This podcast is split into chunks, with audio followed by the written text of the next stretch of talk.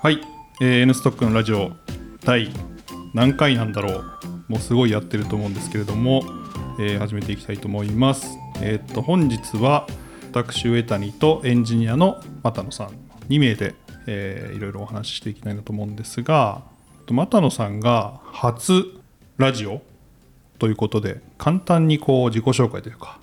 お願いしてもいいですか？はい、えー、N ストックの又野です。えっ、と N ストックに入社したのは1月で、ただあの入社が決まってから、えっ、と内定を承諾させていただいてからちょっと年末空きがあったみたいなところで副業業務委託って形で、えー11月12月も、えー開発してました。でそこでコーポレートサイトだったりとか、まあ、こ今日お話しするところの開発もやったのでちょっとそのことに関して今日はお話しさせていただけたらなと思います。はいよろしくお願いしますお願いします。ちなみになぜ N ストックに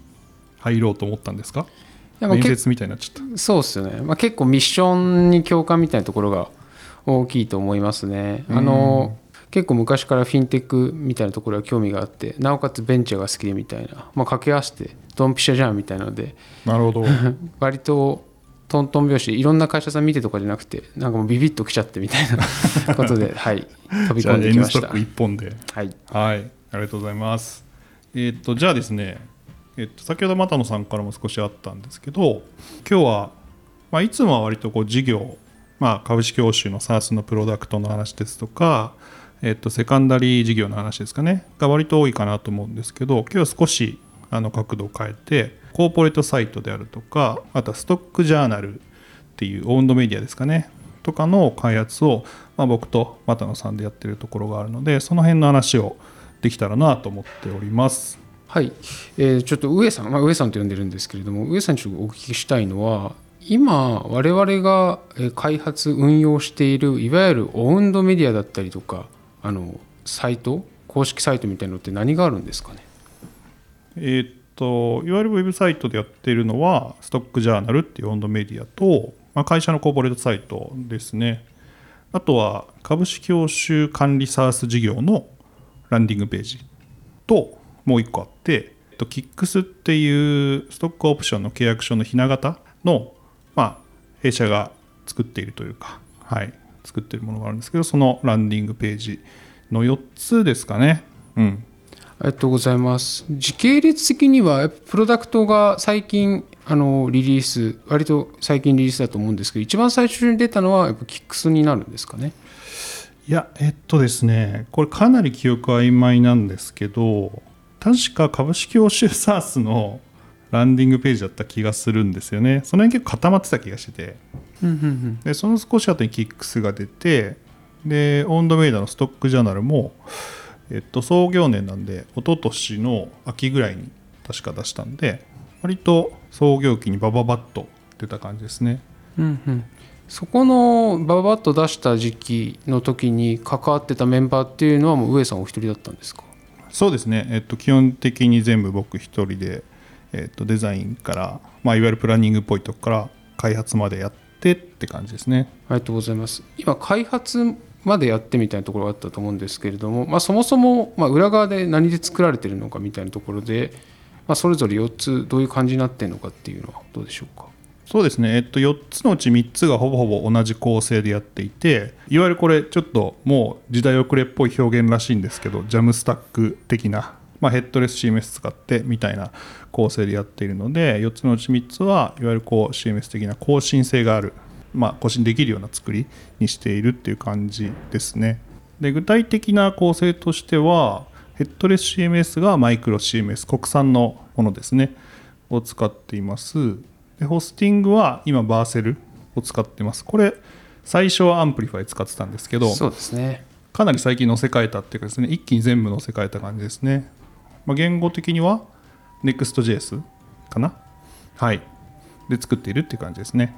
ありがとうございます。まあ、僕が最初ジョインしてきて、まあ、メインのの僕のミッションとしては株式報酬 SARS の方の開発なんですけれどももともと前職ではフロントエンドエンジニアと言われるウェブ系フロント系のところを特化しているエンジニアだったので今回そのリニューアルだったりとかに携わらせていただいたんですけれどもやっぱびっくりしたのが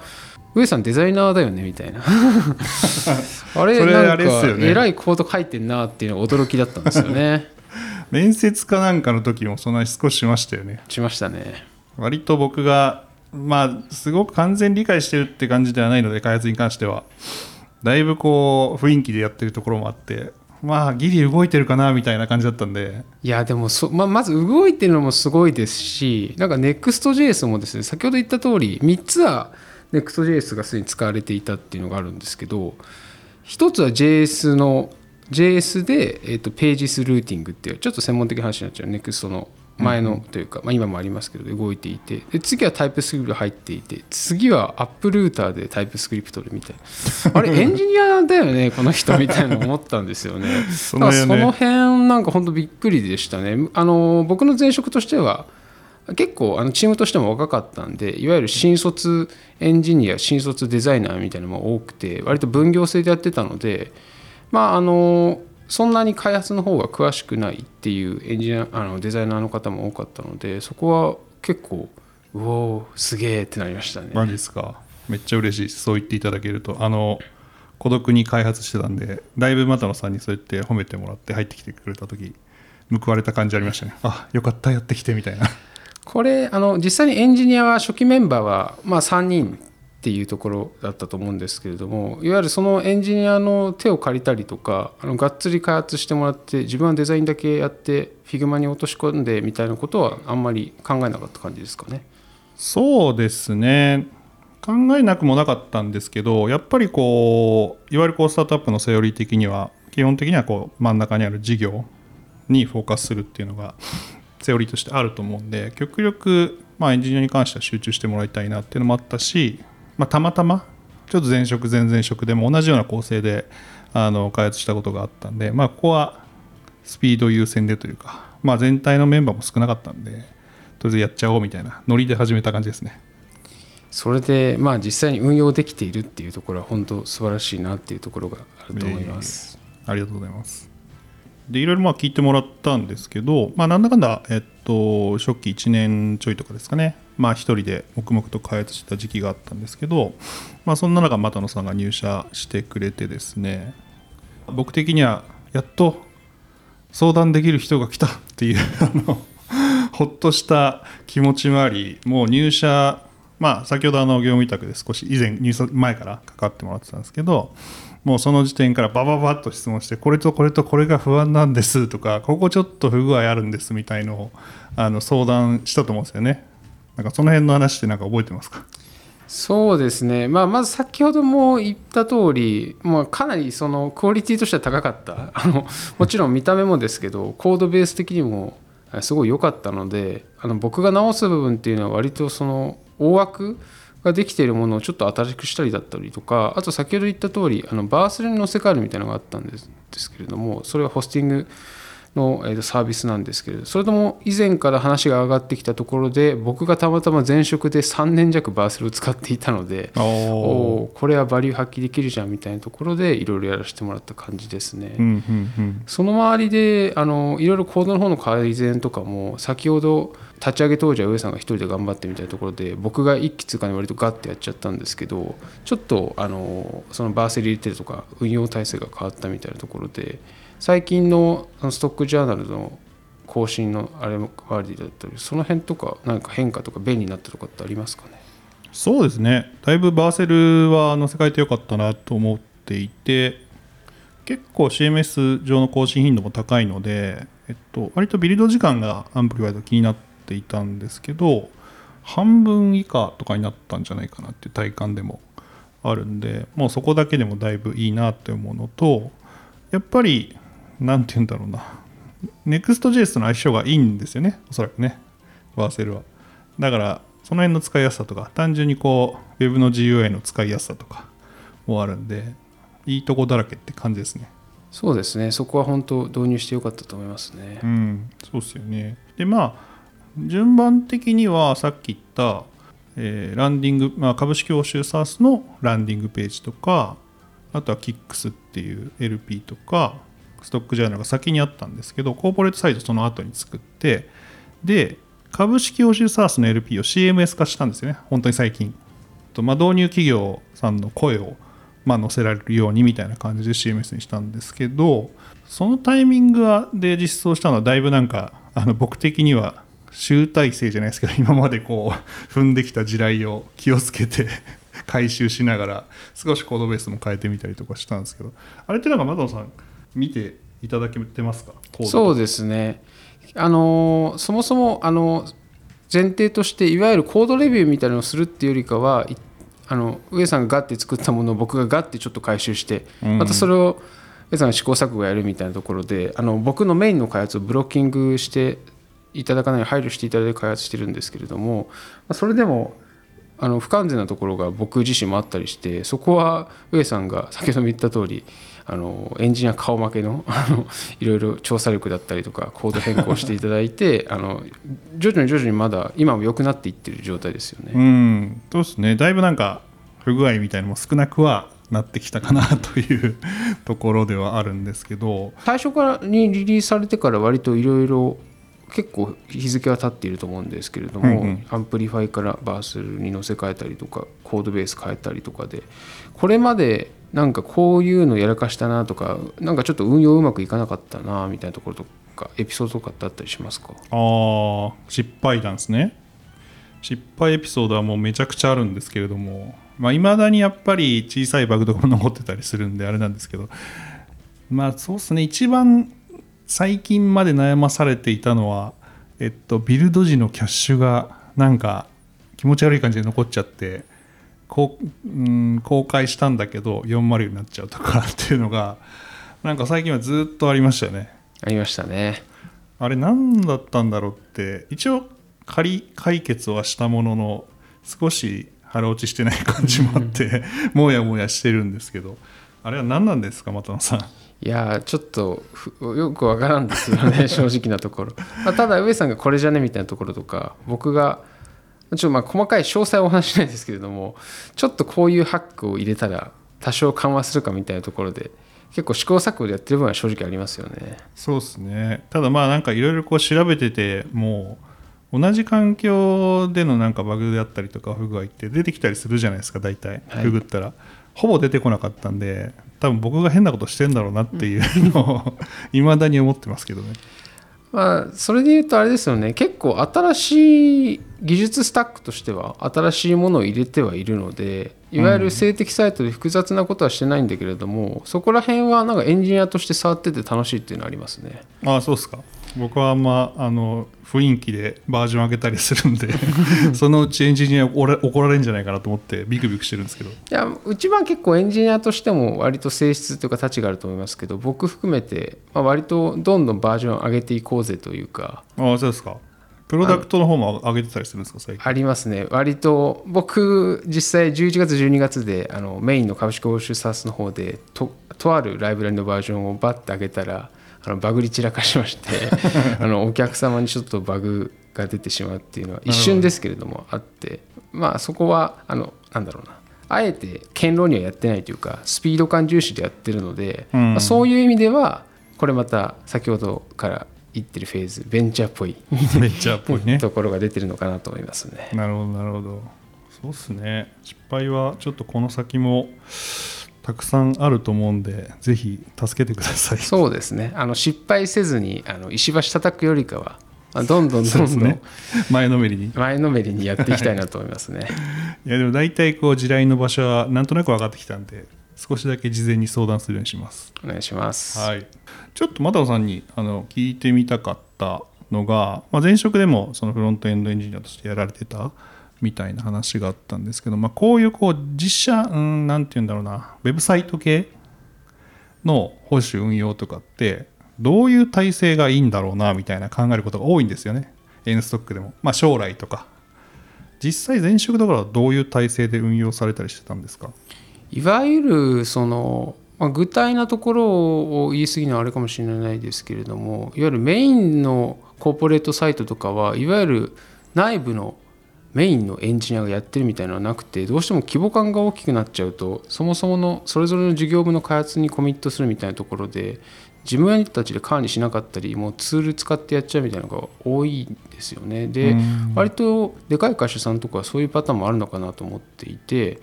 ただ最近やっぱそういうの自前でやりたいよねって会社さんも増えていてやはり非エンジニアでも触れるようにマイクロ CMS だったりとかのヘッドレスを入れてでそこは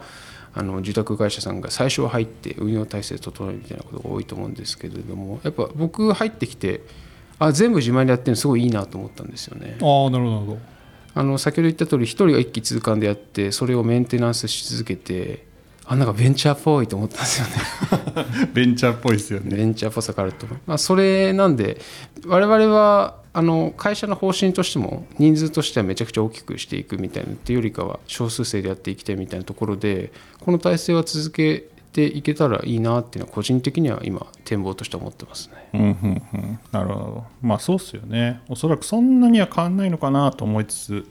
もしかしたら外部のパートナーの企業さんとかも入る可能性もあるのかなみたいなところですよね。とあと追加で上さんにお伺いしたいのがやっぱり N ストックに僕が最初興味が持った時もやっぱ当然ながら最初コーポレートサイトにアクセスしたんですよね。ですごいあの洗練されたというかおしゃれなデザインが出てきてみたいなところがあってこれまで割と運用とかエンジニアリングに関して話してきましたけどこの辺りあのデザイナーとしてこだわってる部分だったりとか、まあ、今後もっとこうしていきたいだったりとかってありますか？そうですねコーポレートサイトに関してはそもそも成り立ちとしてはどれぐらいだろう？1年前ぐらいにリリースしたのかなという感じなんですけど結構その採用を進める中での課題感としてなんか N ストックってシニア人材が多いしなんかちょっと怖いなみたいなって言われることが多かったんですね。これ多分他のポッドキャストの回でも喋ってると思うんですけどちょっとまあそれをどうにか、まあ、いろんなアプローチで解消したいなっていう中でコーポレートサイトもその取り組みを入れたかったですというのがあって一番は2つですかね。特に大きな要素として入れたのが1つは、えっと、メンバーの写真を載せましょうというのでまだいまだにね入ってきてくれてる方又野さんも最近追加されましたけども、あ、れを載せて顔が見えるようにしようみたいなところとあとはブログですよね。これもまあシンプルに先ほどの CMS の機能として、えっと、更新してるんですけどもあれも完全に採用の文脈で少しこうなんていうんですかね。生っぽいというかよりこう内側内側が見えやすいようなコンテンツ載せていきましょうみたいので、まあ、2つ入れたっていうのがありますよね。でもうちょっと見た目的なところで言うとそうですね結構白黒のトーンのロゴだったりブランドカラーだったりするのでただただ作っちゃうと何も考えずに、まあ、少し怖いというかクールな印象になっちゃうんでそこを少しでも柔らかくしようみたいな、えー、とインタラクションの演出とか UI のマテリアルの少しトーンというか質感とかは気を使って作ったかもしれないですね。うん、写真に関してはやっぱりまさにで僕がいわゆる最初になんだ N ストックにコンタクトを取ろうみたいなところでちょうどコーポレートサイトがリニューアルというかね顔写真が出るようになり始めて実際にあの内定を承諾した後になんか印象だったりとかで良かった部分悪かった部分みたいなところで顔写真があって雰囲気が分かった N ストックのラジオで中の人の人となりがなんとなく分かってよかったみたいなところをあの感じた記憶があるのでやっぱすごい成功してるんだなっていうのは思いますね。刺さりましたがあれは刺さりました、ね、僕もあとあれですよね裏話ですと写真は実はあれはここ今収録しているオフィスでなおかつ撮影者がなんと、私です、はい、上さんが撮ってるんですよね。あれも自前でやってるというねスタートアップっぽいですよね。いやスタートアップっぽいなと思いましたね。ちょうどねオフィスにあの真っ白の壁があるエリアがあって全然大きくないオフィスなんですけどそこでずっと創業期から全部の写真を撮ってるっていう。いやだからもうびっくりしましたね。わあ写真撮ってくれるんだみたいな。オフィスでやるんかみたいな。どこ ねどどこでやるんだろうみたいに言ったら結構がっつりしたあの照明とカメラとで。すね。ですね。うんうん。ただまあ場所がすごい狭いんでもともとあるデスクをみんなで動かしてスペースを作って。た撮影するっていうのがね定番になってますけど。あとまあコーポレートサイトの今後どうするみたいな話でいくと直近でまあやろうとしてるのはいわゆるこう、まあ、採用ページみたいなところには、まあ、募集中の職種が現状はバーッと一覧で並んでるだけなんですけどそこはコンテンツ拡張していきたいなみたいなのは思ってますね。具体的には採用資料っていうその、うん、スピーカーデックに上げてるやつのコンテンツをしっかりウェブサイト上に再編集して載せるとか、割とこう制度の話とかが表に出てないのでそれはまあしっかり書いていきたいなと。